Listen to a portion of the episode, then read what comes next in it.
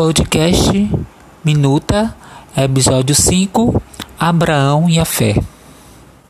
Abraão tinha uma confiança em Deus que era atribuída a uma fé inabalável, a tal ponto de deixar tudo que havia conquistado com sua família na cidade de Ur, uma cidade cosmopolita com seus cultos e práticas em que nada a ver se semelhava ao Deus vivo, Criador, que havia criado a humanidade, nem tampouco Abraão, que sem hesitar confiou nas promessas do Senhor, abraçando algo aos olhos humanos que era incerto, mas Deus estava convidando Abraão que enxergasse sob o olhar do Criador.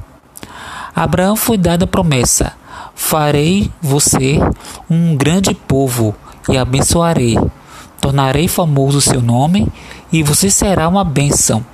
A essa bênção foi acrescentada a certeza que o Redentor do mundo viria de sua linhagem. E por meio de Abraão, todos os povos da terra serão abençoados.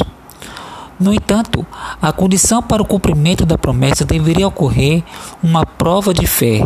Foi exigido um sacrifício. A inquestionável obediência de Abraão é uma das mais extraordinárias provas de fé encontradas em toda a Bíblia.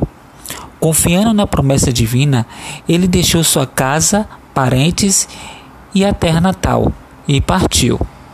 Pela fé, peregrinou na terra prometida, como se estivesse em terra estranha.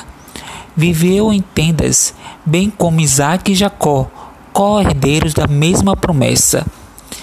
Esse patriarca é considerado um exemplo de homem temente ao Senhor, justo e pai da nação judaica. A experiência de Abraão, o pai da fé, de acordo com o relato de Gênesis, Abraão creu em Deus e isso lhe foi imputado como justiça, mas o ato divino de conceder a justiça não estava limitado a Abraão. O patriarca havia sido apenas um protótipo.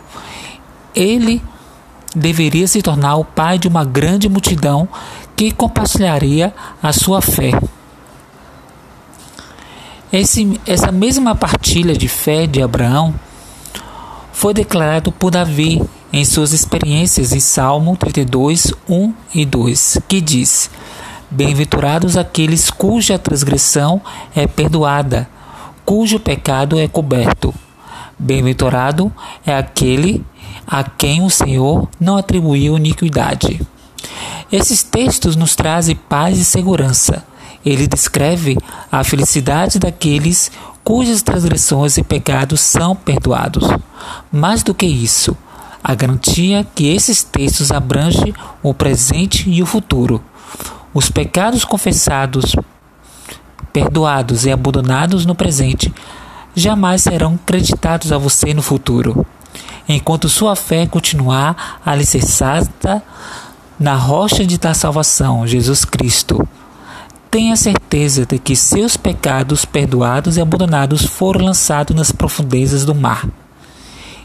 E no julgamento final não serão usados pelo justo juiz contra você.